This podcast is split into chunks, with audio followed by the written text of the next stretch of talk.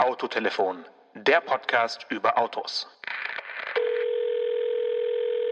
Svenja Schulze hier, einen klimafreundlichen guten Abend. Ah, CO2-neutrale Grüße zurück nach Berlin. Hallo, Frau Schulze. Ja, hallo. Ähm, ich bin so begeistert, also nicht davon, dass wahrscheinlich der, der Sprit teurer wird, aber ich bin so begeistert oder so angenehm überrascht davon, dass in der letzten Woche äh, tatsächlich aus dem Hause SPD. Gibt's das eine, Haus überhaupt noch? ja, aus, aus, äh, aus äh, Downing Street Number 12 sozusagen, was die letzten Umfragen äh, angeht. Ähm, dass, dass aus dem Hause SPD ein echter, konstruktiver Vorschlag zu einem wichtigen politischen Thema gekommen ist. Ähm, das, das hat mich schwer beeindruckt, auch wenn ich vielleicht nicht alles daran so toll finde, aber es ist was, worüber man echt diskutieren kann. Und das wird ja demnächst auch losgehen. Äh, die GroKo wird sich wahrscheinlich darüber zerstreiten, weil die CDU ganz andere Ideen hatte zum Thema Klima.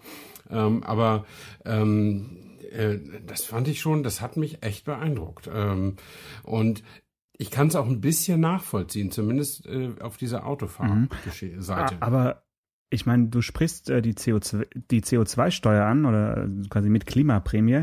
Äh, ist ja ein, ein, Thema, was sicherlich wichtig ist. Aber kannst du mir mal kurz auf die Sprünge helfen? Was genau ist der Unterschied zu den 5 D-Mark pro Liter Benzin, die mal die Grünen gefordert haben und wo es damals einen Aufschrei gab? Also ist man da jetzt irgendwie wirklich weiter oder hat man es mittlerweile einfach nur gecheckt, dass man äh, ja das Verbrennen von, von Erdöl einfach ein bisschen teurer machen muss? Also ich glaube, man ist insofern äh, schon ein bisschen weiter als damals die Grünen. Ich weiß gar nicht mehr, wann das war. Ist bestimmt schon zehn Jahre her, oder? Ja, mindestens. D-Mark, ähm, also es war noch D-Mark. D-Mark, ja. ja 20 Jahre her. 20 Jahre her, genau. Ähm, äh, die, die haben ja damit nur ihren Hass aufs Auto äh, ausgedrückt. Würde ich nicht so ähm, sehen, aber okay. Doch, das, das war so, weil das, also ich meine, fünf Mark pro Liter, das ist ja aus damaliger Sicht, wenn wir uns einig sind, dass das über 20 Jahre her ist, ist es ja so, als wenn man heute fast vier, vier Euro äh, fordern würde oder so. Und es war damit ja auch, äh, es war ja damit nichts verbunden, außer dass möglichst möglichst wenig Leute Auto fahren sollen. Und jetzt ist es so, zumindest auf der auf der Autofahrseite dieser CO2-Steueridee, äh, dass ja der Mensch noch Zeit hat zu reagieren. Also was ich immer toll finde, ist, äh, wenn sich eine Regierung schon anschickt, äh, Maßnahmen zu ergreifen, die das Leben der Menschen verteuern, äh, wenn sie es dann in Stufen machen, dass man dass man nicht sagt, hey, das kostet jetzt aber alles 1000 Euro mehr und ab sofort zahlt ihr das, sondern dass man sagt, in den nächsten zehn Jahren wird das jedes Jahr um 10 Euro teurer. Mhm. Ähm, dann kommt man bei 100 Euro raus am Ende. Ja, dann, dann kommen wir bei 100 Euro raus. Aber mhm. also um, jedes Jahr um 100 Euro mhm. teurer. Mhm. So ähm, und jetzt ist es so, dass dass die Tonne CO2, die ausgestoßen wird, besteuert wird. Zunächst mit 35 Euro. In der Tat, das äh, das ist ein Schritt von 0 auf 35. Aber dann immer um 14,50 Euro pro Jahr mehr, bis dann wir das Jahr 200, 2030 erreicht haben und dann 180 Euro CO2-Steuer erreicht sind. Wie es danach weitergeht äh, nach diesen Plänen ist natürlich äh, noch, noch gar nicht raus und äh, irgendwann ist da sicher auch mal eine Belastungsgrenze erreicht. Ähm, aber es gibt eben auch schon, und ich habe mir das angeguckt, also es kann auch jeder nachvollziehen auf der Homepage vom Bundesumweltministerium äh, in der Abteilung Presse. Äh, das ist auch nicht, nicht mit Passwörtern geschützt, also kann sich jeder äh, diese Gutachten von den drei Instituten, die sind als PDFs da hinterlegt und da gibt's Tabellen und da steht eben drin, wann was wie teuer wird. Ähm, und wenn es also tatsächlich nächstes Jahr schon losginge, das soll, soll es ja nach dem Wunsch von, von Frau Schulze, ähm, dann würde eben die ausgestoßene Tonne CO2 35 Euro kosten und das würde den Liter äh, Sprit um äh, 6,7, warte mal, 6,6 Prozent verteuern, wenn es äh, Benzin ist und um 8,7 Prozent verteuern, wenn es Diesel ist. Ähm, und äh, oder, oder andersrum, oder? Nee, nee, bei Diesel ist es mehr, weil da irgendwie mehr, äh, weil ähm, im, im Diesel ist noch mehr Power drin. Äh, deswegen wird irgendwie, da kommt da mehr CO2 raus pro Menge. Mhm, oder? Okay. Nee, oder nee, gar nicht wahr. Wenn ein Diesel, er stößt ja weniger CO2 aus. Ja, aber, Insofern, aber Moment, du, du hattest schon recht. Also der Energiegehalt im Diesel ist einfach höher, deswegen ist ja, die äh, genau. Rechnung richtig. Ein Dieselmotor ist einfach nur effizienter als ein Benzinmotor ja. und verbraucht deswegen äh, ja, weniger so Kraftstoff. Und, ähm, genau. Äh, es ist, ich glaube, nach, nach dem Kohlenstoffanteil ge, gerechnet. Okay. Ähm, Aber und, da, da äh, würde ich gleich nochmal einhaken, weil ja, also ich finde es ja schön, dass man das dann CO2-abhängig besteuert. Aber bisher ist ja die Mineralölsteuer quasi pro Liter oder sowas, also zumindest pro Menge. Und ja, also einen großen Unterschied gibt es da jetzt eigentlich ja nicht ähm, mit diesem Modell, weil wenn ich jetzt den Liter Kraftstoff da einfach die Steuer um den entsprechenden Prozentsatz erhöhe, komme ich am Ende des Tages eigentlich beim gleichen Ergebnis raus. Also weißt du, warum man da jetzt auf CO2 abzielt und nicht einfach auf Menge Kraftstoff wie bisher? Ach so, naja, also ich sag mal so, der, der Spritpreis, wie er jetzt sich zusammensetzt, der setzt sich zusammen aus den Herstellungskosten, den Gewinnbestrebungen äh, der Konzerne plus Mineralölsteuer und Mehrwertsteuer. Und ähm, äh, die Mineralölsteuer hat ja überhaupt keinen lenkenden Wert. Die Mineralölsteuer ist ja nur eine eine Einnahmequelle des, des Staates. Die Mineralölsteuer ist ja auch wesentlich höher, die Gesamteinkünfte, als zum Beispiel Straßenbaukosten und, und was da eben sonst noch mit zu, zu tun hat. Und man sagt ja, äh, ja, aber der Verkehr, äh, der, der, der macht ja auch so viele Folgeschäden und dafür brauchen wir Geld und so weiter. Aber das ist mit der Mineralölsteuer gar nicht verbunden. Das ist vielleicht zufällig mal so, dass man Geld daraus nimmt, aber es ist nicht fest damit verbunden. Und in dieser CO2-Steuer, da ist tatsächlich äh, ein lenkender Effekt, weil zumindest sagt Frau Schulze, dass sie wollen nicht, also im ersten Jahr würde der Staat 11,1 Milliarden Euro an äh, CO2-Steuer einnehmen, plus nochmal eine Milliarde an Mehrwertsteuer obendrauf. Ähm, und man sagt, man will das Geld nicht in den Haushalt einstellen, sondern man will es zu großen Teilen als sogenannte Klimaprämie an die Bürger wieder zurückverteilen. Ähm, und natürlich an die Ärmeren mehr als an die Reicheren und so weiter. Und man will damit tatsächlich eine, eine Lenkungswirkung erzeugen. Also ganz anders als bei der Steuer, die, die, die glaube ich, immer noch auf die Mineralölsteuer Ja. drauf liegt, die sogenannte Ökosteuer von auch vor, vor zehn Jahren oder so. Die hatte den Zweck, die Rentenkasse zu entlasten. Ja, ja, also Ähm, okay, und das hat überhaupt nichts mit, mit Lenkung und so weiter zu tun. Und damals hat der Verkehrsminister noch gesagt in einem Interview, ich weiß gar nicht mehr, der war auch von der SPD, ähm, nicht von der CSU damals, sondern von der SPD. Ähm, das war, glaube ich, die rot-grüne Koalition unter Schröder. Und der Verkehrsminister hat mal gesagt, ja, die können, Leute können ja Fahrgemeinschaften bilden, dann sparen sie ja äh, wieder Spritkosten. Aber das, damit hat er ja gegen seine eigene Regierung argumentiert, weil die Leute, er wollte ja gar, die Regierung wollte gar nicht, dass die Leute weniger fahren, sondern die wollte, der wollte nur mehr Geld abschöpfen von dem, was die Leute sowieso verfahren. Und jetzt ist es so, dass eigentlich die Regierung will, dass die Leute weniger fahren und weniger CO2 ausstoßen. Und deswegen machen sie das Fahren teurer. Okay. Und man kann das, wenn ich das noch sagen soll, ich, ich bin überhaupt kein Freund von Steuern und Steuererhöhungen und was weiß ich nicht alles, aber wenn man einen Effekt erzielen will, kann man doch nur mit dem Verursacherprinzip arbeiten. Ja. Äh, wenn ich ganz viel fahre, äh, wenn ich, keine Ahnung, so ein Erdgas-Mie habe wie du, aber 50.000 Kilometer im Jahr damit abreiße, dann muss ich einfach mehr CO2-Steuer abdrücken als jemand, der einen Porsche Turbo hat und den nur 1500 Kilometer im Jahr fährt. Zum Spaß. Ja. Ähm, und äh, weil der einfach weniger CO2 dann raus, rausdrückt. Hm. Und ich finde eben als, äh, wenn das jetzt um 8,7 Prozent teurer wird, der Sprit, mein Dieselsprit am nächstes Jahr, das ist natürlich ärgerlich. Aber darauf könnte ich noch reagieren. Ich kann ja langsamer fahren, Ja, zum Beispiel. aber trotzdem, also ähm, zwei Sachen haben wir, glaube ich, jetzt ein bisschen so durcheinander gebracht oder sind mir nicht ganz klar geworden. Also du hast gesagt, die bisherige Mineralölsteuer oder auch die Ökosteuer hätten keine Lenkungswirkung. Das glaube ich nicht. Also natürlich ist ein höherer Spritpreis, egal wie sich der Spritpreis am Ende zusammensetzt, hat immer eine Lenkungswirkung auf die Leute, die sich eben dann vielleicht die eine oder andere Autofahrt nicht mehr leisten können. Also es fängt immer unten an am Einkommensniveau Ja. Zu lenken. Äh, was jetzt aber hinzukommt, und das ist, glaube ich, dann der große Unterschied, ist, dass es eben eine zweckgebundene Abgabe sein soll, die Mhm. also dann auch zur Erreichung von Klimazielen äh, quasi wieder ausgegeben wird in Form einer Prämie oder äh, wie auch immer.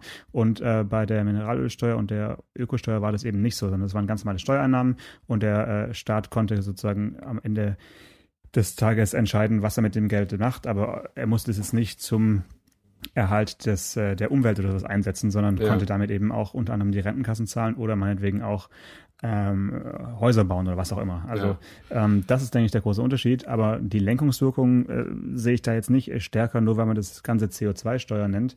Also ich bin nach wie vor der Meinung, es ist eigentlich ein verwirrenderer ähm, Zusatzpunkt, der jetzt da irgendwie äh, ver ver versucht wird. Ähm, genauso gut könnte man ja das wie bisher auch an, an der Literabgabe festmachen.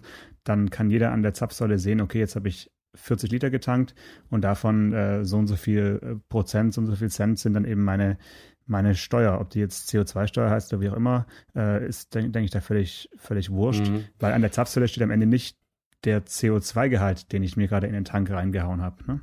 Nee, das stimmt. Aber ich finde, also dazu zwei Bemerkungen. Ich finde das schon okay, wenn man sowas Wichtiges für viele eine Art Grundnahrungsmittel wie Sprit so erheblich verteuert, dass man zumindest erklärt, worum es geht und dass man ein sinnvolles Argument hat. Und das Zweite ist, du hast natürlich recht, egal aus welchen Gründen der Spritpreis steigt oder sinkt, das hat immer eine Lenkungswirkung. Wenn das ganz teuer wird, überlegen sich viele Leute das zweimal, ob sie Auto fahren oder nicht. Aber bislang war diese Lenkungswirkung nur ein Nebeneffekt der Steuern, die sowieso drauf sind oder des Ölpreises der eben die Basis da bildet.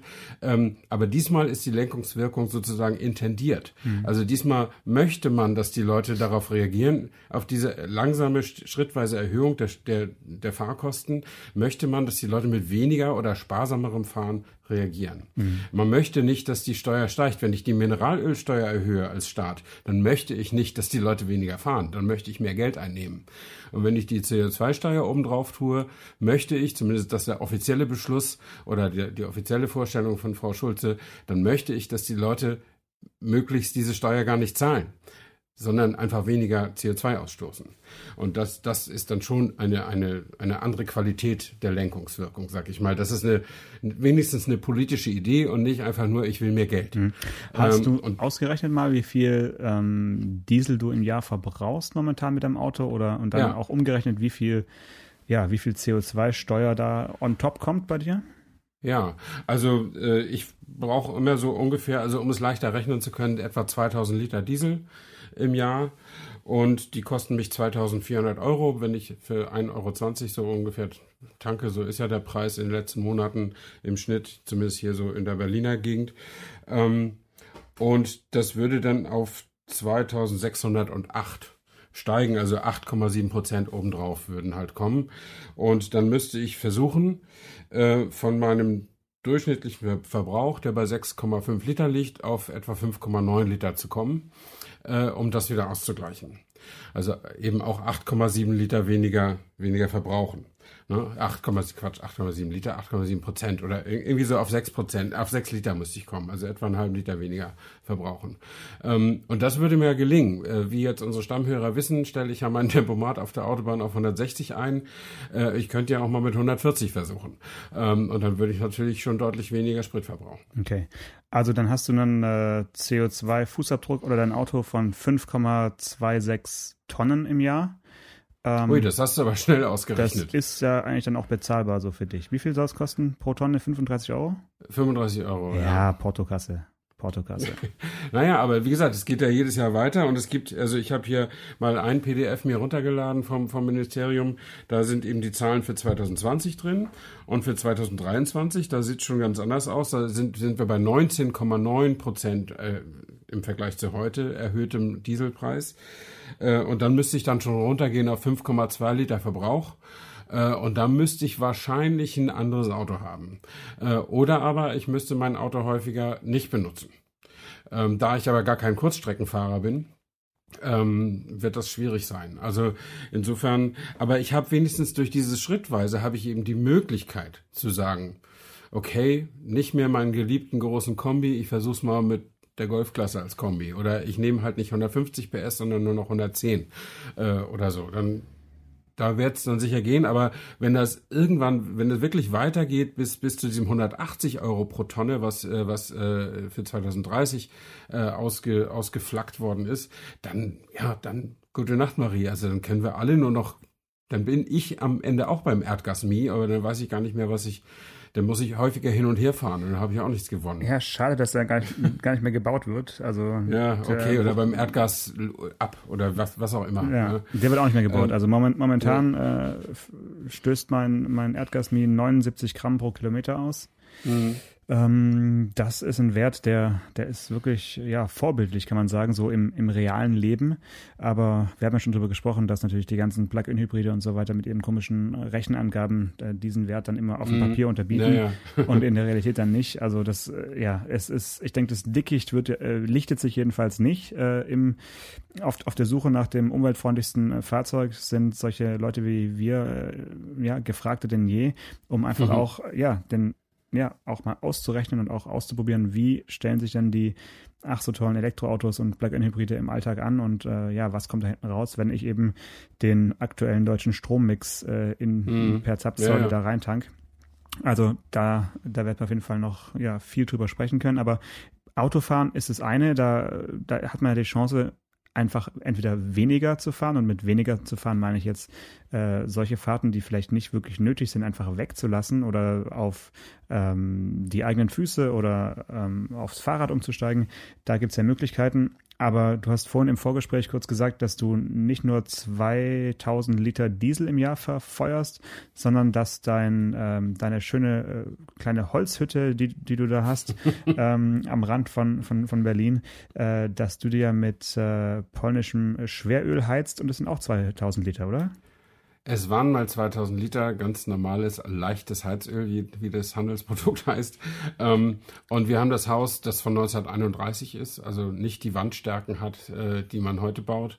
Äh, das haben wir vor einigen Jahren oder ja, in, in einer mehrjährigen Arbeit haben wir Eine Dauerbaustelle komplett dämmen lassen ähm, mit, mit, mit, sag ich mal, der Mercedes S-Klasse, der Dämmstoffe. Es ist, und es hat auch toi toi toi, es ist äh, kein Schimmel im Haus und nichts. Und es hat sich merklich der Heizölverbrauch reduziert. Was war das denn? War das ähm, portugiesische Korkeiche oder was? was nee, was das ist schon so, die, irgend, ich weiß es nicht genau. Es war das teuerste, was man kriegen konnte.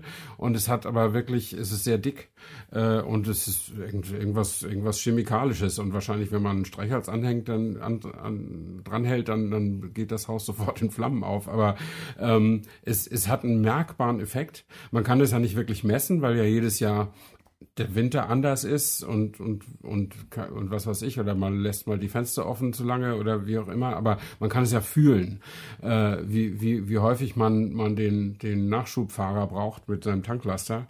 Und also ich würde sagen, dass unser Verbrauch jetzt so auf 1500 Liter im Jahr ungefähr sich eingepegelt hat. Ähm, und auf das Heizöl kommt aber natürlich auch die CO2-Steuer. Und da gehöre ich nun zu den Leuten, die nicht mehr reagieren können. Außer mit der Methode Sarrazin, äh, also äh, Heizungsregler, Temper Thermostat runter und Pullover an. Ähm, aber das will ich mir im Moment lieber noch nicht vorstellen. Also unsere normale Wohlfühltemperatur im Haus ist auch 20 Grad. Äh, das ist im nationalen Vergleich, sage ich mal, an der unteren Grenze, würde ich sagen. Ich kenne ein, zwei Leute, die es noch kälter haben in der Wohnung, mhm. aber die meisten sind deutlich über 20 Grad. Äh, und wir haben auch ab und zu Gäste, die die immer so mit verschränkten Armen da sitzen, weil sie ein bisschen frösteln. Ähm, aber das ist eben so, so bei uns und also ja, ich kann eben, wie ich beim Autofahren reagieren kann, die CO2-Steuer kann ich. Also mein Haus ist wärmedämmtechnisch komplett ausgereizt. Es ist auch ein kleines Haus. Es hat nur 120 Quadratmeter Wohnfläche. Äh, wir können auch hier nicht, äh, das, der Sohn ist ausgezogen, wir können auch nicht mehr das Kind maßregeln, indem wir das Kinderzimmer auf 15 Grad runterkühlen oder so. Es, es geht nichts mehr. Und es gibt ja auch viele andere Leute, die, die zur Miete wohnen und die ja auch völlig abhängig sind von den Investitionsentscheidungen ihres Haus, Besitzers, was für eine Art Heizung der drin hat, was für eine Art Wärmedämmung der dran hat und so weiter. Und das finde ich natürlich so ein bisschen schade. Zumal sich, weil ja Heizöl, also die Heizbrennstoffe sind ja deutlich niedriger besteuert als die Fahrbrennstoffe, so wird sich also jede Erhöhung viel deutlicher als Unterschied, äh, mit einem viel deutlicheren Unterschied bemerkbar machen, wenn das tatsächlich nach Tonne CO2 geht. Die sind ja nicht ähm, nur nicht nur anders besteuert, also deutlich günstiger, sondern sind ja auch äh, extra deswegen, damit du sie nicht tankst, auch eingefärbt.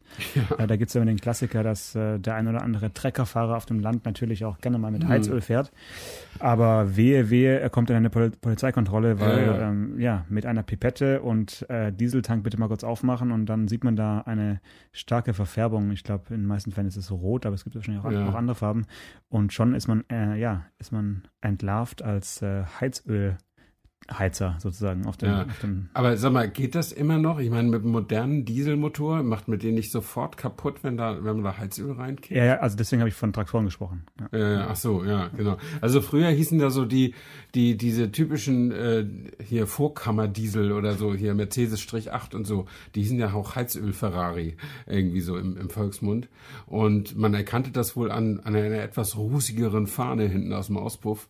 Äh, aber es hat wenigstens funktioniert, aber ich glaube, heute würden die Motoren sofort die, die Grätsche machen und dann hätte man, hätte man mehr Unheil angerichtet als, als Vorteil erwirtschaftet. Ähm, ja, aber Autofahren hat mein Vater schon immer gesagt, fängt mit Au an. Das ist immer teuer. Äh, und jetzt wird es vielleicht irgendwann, irgendwann noch viel teurer. Ähm, ich, ich weiß es nicht. Ich bin nie dafür, dass das. Ich würde am liebsten amerikanische Spritpreisverhältnisse haben, natürlich. Äh, da hätte ich mehr Geld für andere Sachen. Aber ähm, ich kann, wie gesagt, dieses, ich kann das so irgendwie intellektuell nachvollziehen, sagen wir mal so. Es ist noch so ein bisschen unausgegoren für den statischen Gebrauch, nämlich Wärme. Und Wärme war bislang auch nie ein Thema, weißt du? Man wird immer nur angefeindet für sein Autofahren von den Umweltschützern. Man wird nie dafür angefeindet, dass man wohnt. Also heizt. Ähm, und äh, das wird vielleicht jetzt noch näher in den Fokus rücken und da bin ich mal sehr gespannt, äh, was am Ende nach all den politischen Diskussionen äh, aus dieser Idee übrig, von Mhm. dieser Idee übrig bleibt. Ich meine, wir haben ja Glück hier in Deutschland. Wir haben äh, zwar auch einen gewissen Wohnraummangel und ähm, ja, gerade jüngere Familien haben es äh, schwer, irgendwie aus ihrer kleinen Zwei-Zimmer-Wohnung irgendwie auszuziehen und sich was äh, etwas Größeres äh, leisten zu können. Also zumindest in den Städten ist es ja teilweise wirklich momentan unbezahlbar. Ähm, aber trotzdem im Vergleich zu anderen Ländern äh, ist bei uns noch genug Platz, äh, einigermaßen.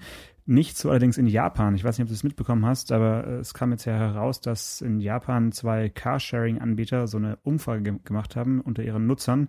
Und dabei kam heraus, dass viele die Autos gar nicht zum Fahren äh, anmieten, sondern einfach als Rückzugsort in der Stadt Nein. für ein kleines Nickerchen oder um mal ein bisschen was zu essen in Ruhe oder auch mal um in Ruhe mit der Familie zu telefonieren. Ich weiß nicht, ob es auch schon zu dokumentierten sexuellen Handlungen kam, aber also Bestimmt. Carsharing in Japan ist tatsächlich ein Ding in diesen Tagen und ähm, die Anbieter sind jetzt eben ein bisschen am rumheulen, weil sie sagen, solange die Autos nicht fahren, bringen sie uns weniger Geld, weil die eben nicht nur nach Minuten abrechnen, sondern zusätzlich eben auch noch nach Kilometern. Und ja, wenn jetzt halt Ach so. davon einige Autos einfach nur rumstehen und für irgendwie eine halbe Stunde lang angemietet werden, um da drin mal kurz ein Nickerchen zu machen, äh, dann ist es nicht eigentlich Sinn der Sache, aber ich fand's super putzig. Also ich finde die Meldung toll und äh, habe mir überlegt, ob ich sowas auch machen würde, dass ich, wenn ich irgendwie in Berlin bin und jetzt ein dringendes Bedürfnis hätte, mal einen Mittagsschlaf zu machen, ob ich mich dann in so ein Smart oder, oder irgendwas reinlegen würde und da erstmal teuer schlafen für ähm, Ja. ein paar Cent. Streck, streck dich mal richtig aus im Smart, ja. Ähm, ja, also ich höre solche Geschichten aus Japan total gerne, weil äh, in, Japan wohnen mehr Leute als in Deutschland auf 10 Prozent der Fläche oder so. Also Japan ist ein großes Land, aber das meiste davon ist nicht bewohnbar, weil Gebirge. Ähm, und die, also da sind wirklich äh, ganz, ganz seltsame Geschichten mit, äh, die, die sich alle um wenig Platz drehen. Finde ich großartig. Ja, und ich meine, 3,30 Euro für eine halbe Stunde umgerechnet sind natürlich auch günstig, wenn man das mit Ja, äh, Hotels oder die haben ja auch diese, diese Schlafröhren, die man auch stundenweise anbieten kann. Außerdem schlafen Japaner sowieso einfach gerne mal tagsüber, weil sie so viel arbeiten und so wenig Urlaub machen. Also das, äh, ja, wenn du mal wieder in Tokio sein solltest und kannst du mal die Augen offen halten, ob du da auch so ein paar Carsharing-Autos siehst, wo einfach Leute drin essen oder so. Finde ich total witzig. Ja, ja. Ja, okay, wir, wir wollten eigentlich eine coole Überleitung machen aus dem Thema Heizen zum nächsten Thema. Ja, stimmt. Ähm, mach doch mal die Überleitung bitte. Ja, also wir tun jetzt so, als hättest du das mit Japan gar nicht erzählt, sondern äh, ich sage, aber heizen kann man ja nicht nur in der Wohnung, sondern auch. Oh Gott, oh Gott. Kann man auch mit diesen völlig übermotorisierten äh, Kompaktwagen, ähm, mit, mit dem ich letzte Woche äh, mit einem Vertreter dieser Klasse unterwegs war.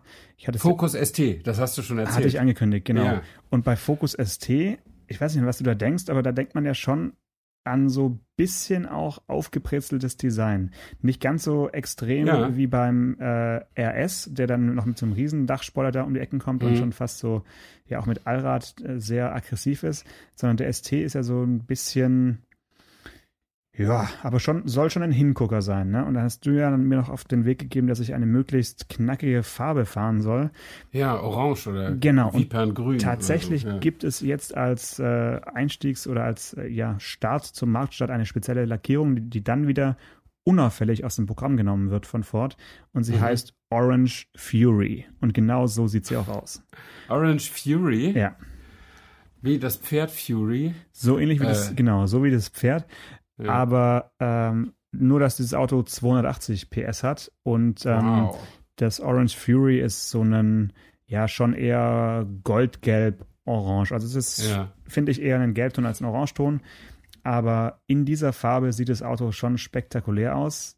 Allerdings in einer nicht äh, Orange Fury lackierten Version fand ich ihn überraschend zahm. Also er hat mhm. eine andere Frontschürze und andere Heckschürze und so einen ja, angedeuteten äh, Diffusor und ja, natürlich spezielle Räder und einen ganz, ganz bisschen vergrößerten Dachspoiler, aber es ist alles sehr zurückhaltend und man kann den auch, den auch fahren und fällt damit jetzt nicht auf, solange man nicht irgendwie aufs Gas drückt. Also ja. jetzt keine Krawallschachtel, äh, die man sofort als solche erkennt. Also hat er nicht so einen kleinen Dachspoiler irgendwie hinten dran? Ja, oder, so, oder? so ein, also nur so einen ganz normalen Dachkantenspoiler, okay. der ein bisschen ja äh, von der Geometrie ein bisschen anders ist als beim normalen Fokus, aber jetzt nichts Extremes. Also wie gesagt, ja. wenn du ihn nicht in diesem äh, Gelb bestellst, dann ist er ganz, mhm. ganz entspannt.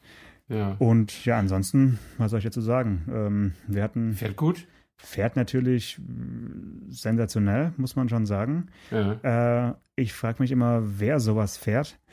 Und ähm, die, vor allem die neuen Antwort. Modelle, ne? Ja. Die, also jetzt, für was kostet der? 30.000 oder, oder was, was, was kostet der?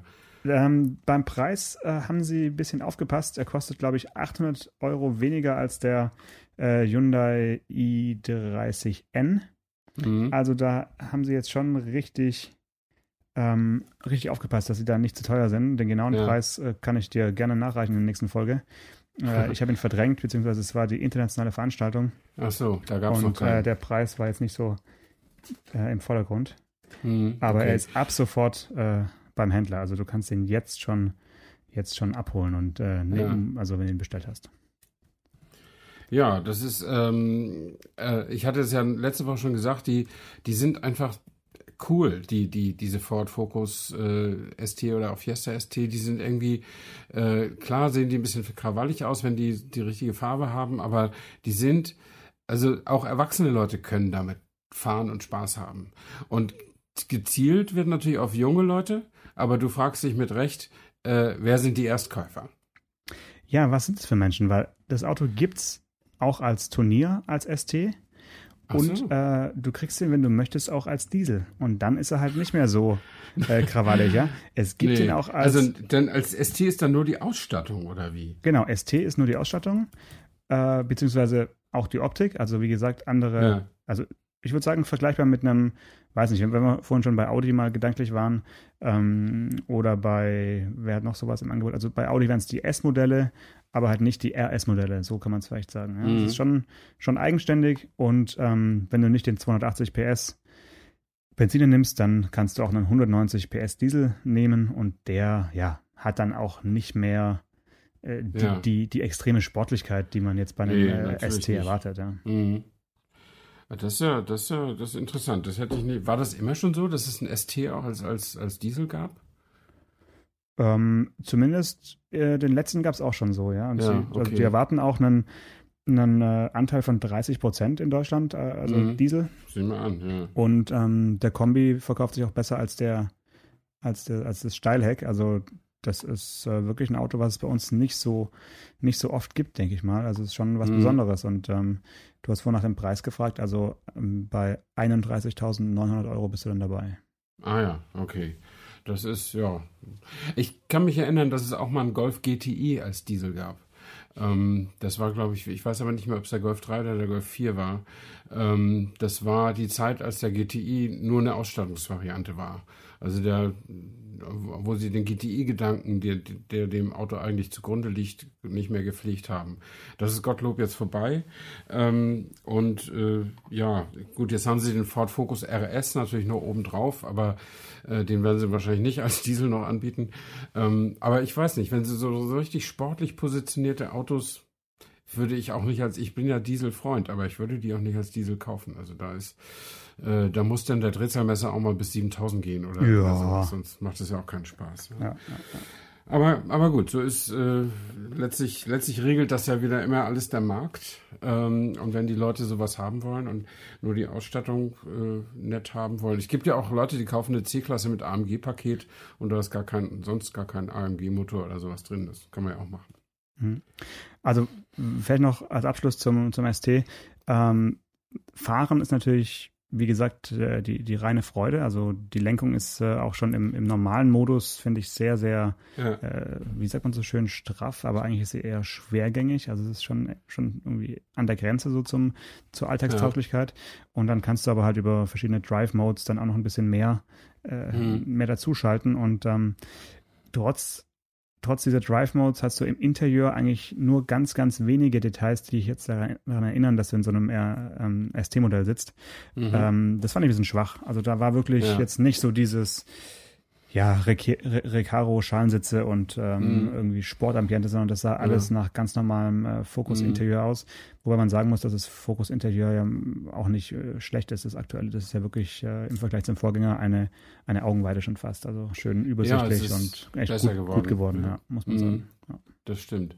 Also ich habe für den Fokus immer so eine gewisse Sympathie gehabt, als ich glaube, als der wirklich rauskam, also früher hieß das Kompaktmodell ja Escort und als dann Focus rauskam, da, da waren alle überrascht, weil äh, der Escort äh, ist immer der letzte gewesen von den drei, also Golf, Astra, Escort ähm, und auch mit Recht und ähm, und dann kam der Fokus raus und plötzlich hatte Ford ein Auto, das konnte man lenken und fahren und das ging richtig um die Ecken und das hat Automotorsportvergleiche gewonnen, wenn ich mich richtig erinnere. Und da haben die auch einiges ankommen. Das war so die Zeit, auch als, als Audi alles, alles so mega straff abgestimmt hat, also als, als diese ganzen Landstraßentests so extrem wichtig waren, auch für den Verkauf. Ähm, und diese Tugend haben die aber irgendwie behalten. Also so ein Ford Focus geht immer sehr ordentlich um die Ecken, ist aber eben keine harte, krawallige Sportschüssel. Ja. Und äh, das finde ich immer total gut an dem Auto. Ja, ja. So ist es auf jeden Fall. Und jetzt mit dieser Variante eben noch so ein bisschen die Speerspitze. Ja, und ja. sie haben so durchklingen lassen, dass es wohl keinen RS-Nachfolger mehr geben wird. Also Oh. es ist jetzt dann äh, künftig eben ja das stärkste Modell. Also natürlich Ja, kann sich sowas immer ändern, aber Mhm. ähm, ich weiß nicht, wie viel Arbeitsplätze die momentan äh, zu planen, planen abzubauen. Das waren ja, Hm. wie waren es, 12.000 oder sowas. Also ähm, da werden dann solche Nischen-Randmodelle, die sich jetzt auch, sag ich mal, schwer mit der CO2-Steuer in Verbindung bringen lassen, ja. dann als erstes eingestellt. Ähm, das ist ja auch vernünftig so, dass man auf Mhm. der Seite anfängt und jetzt nicht beim, beim Kleinstwagen, äh, wie es andere Hersteller momentan machen. Ja.